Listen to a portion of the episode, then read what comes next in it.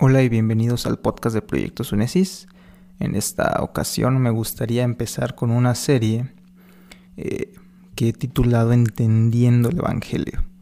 Y en este episodio pues daré un panorama general contestando la pregunta ¿qué es el Evangelio?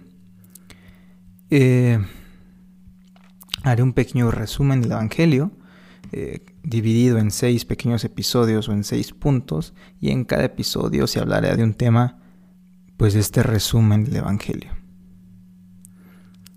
La palabra Evangelio pues viene de la palabra griega Evangelion, obviamente lo pronuncié mal, pero que significa literalmente buen mensaje, buenas noticias, buenas nuevas. Y pues este es un dato hasta muy conocido, yo me atrevería a decir. Cuando, una cuando le preguntas a una persona, ¿sabes lo que significa el Evangelio? Normalmente ya saben que significan buenas noticias.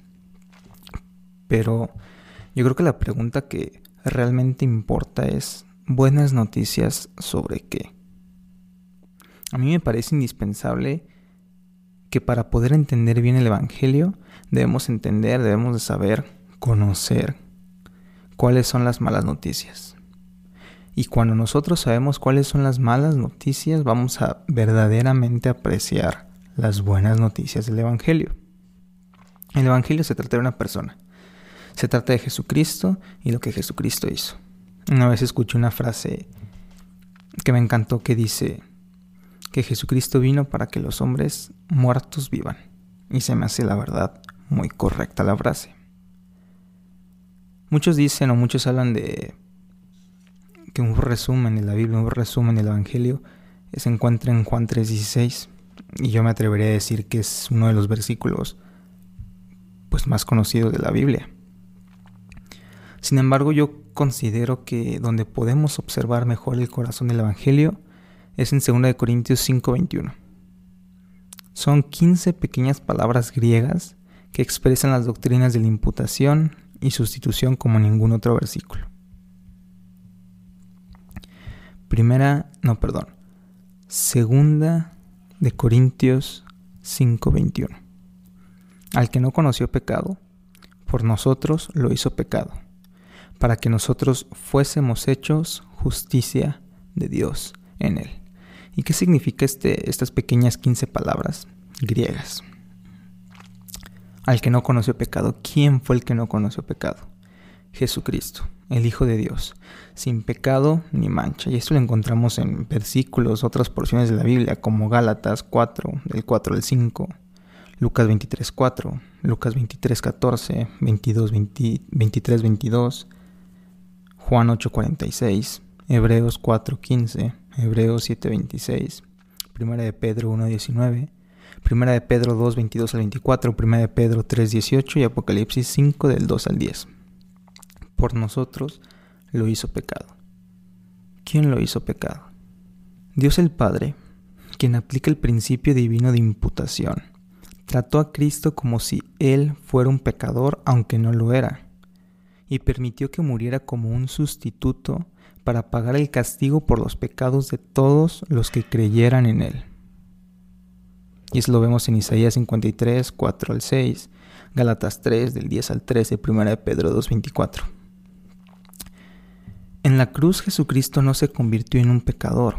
Hay algunos que lo han pensado así, pero esto es equivocado. Jesucristo permaneció santo como siempre. Pero Él fue tratado como si fuera culpable de todos los pecados cometidos por todos los que habrían de creer en Él, aunque no había cometido ni un solo pecado. La ira de Dios se desató sobre él hasta saciarse, y el requisito justo de la ley de Dios fue cumplido a la perfección para beneficio de aquellos en cuyo lugar murió.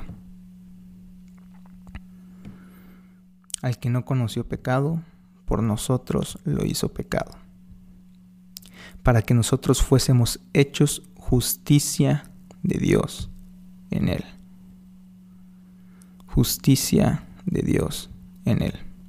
¿Y a qué se refiere esto de justicia de Dios? La justicia que se acredita a la cuenta del creyente es la justicia de Jesucristo, el Hijo de Dios. Así como Cristo no fue un pecador, pero fue tratado como el peor de los pecadores, los creyentes todavía no han sido hechos justos por completo. Esto pasará hasta la glorificación y a posteriori hablaremos de eso. Los creyentes que todavía no, no hemos sido hechos justos por completo son tratados, somos tratados como si fuéramos justos. Jesucristo llevó sobre sí sus pecados, Jesucristo llevó sobre sí nuestros pecados, para que pudiéramos vestirnos con su justicia. Dios lo trató como si hubiera cometido los pecados de los creyentes y trata a los creyentes como si solo hicieran las obras justas del Hijo de Dios, libre de todo pecado. Nuestros pecados fueron puestos sobre Cristo, pero no estuvieron en Él. Lo que sucedió es que Dios hizo de Él una ofrenda por el pecado en nuestro favor. Al confiar en Cristo somos considerados justos por Dios. Las demandas de la ley han quedado plenamente satisfechas por nuestro sustituto, que es Cristo. Qué bienaventurada verdad que aquel que no conoció pecado, por nosotros lo hizo pecado, por nosotros que no conocíamos justicia, para que nosotros fuésemos hecho justicia de Dios en él. Ninguna lengua mortal podrá jamás agradecer a Dios de forma suficiente por una gracia así. Ahora, podemos resumir el Evangelio para poder comprenderlo mejor en los siguientes puntos. Son seis. Punto número uno. Dios nos creó para su gloria. Punto número dos. Todo ser humano debería vivir para la gloria de Dios. Punto número tres. Sin embargo, todos hemos pecado y estamos destituidos de la gloria de Dios. Punto número cuatro. Todos merecemos el castigo eterno. Punto número cinco. Aún así, Dios envió a su Hijo Jesucristo al mundo para proveer a los pecadores el camino a la vida eterna. Y por último, el punto número 6. Por lo tanto, la vida eterna es un regalo gratuito a todos los que confíen en Cristo como su Señor y Salvador y el tesoro supremo de sus vidas.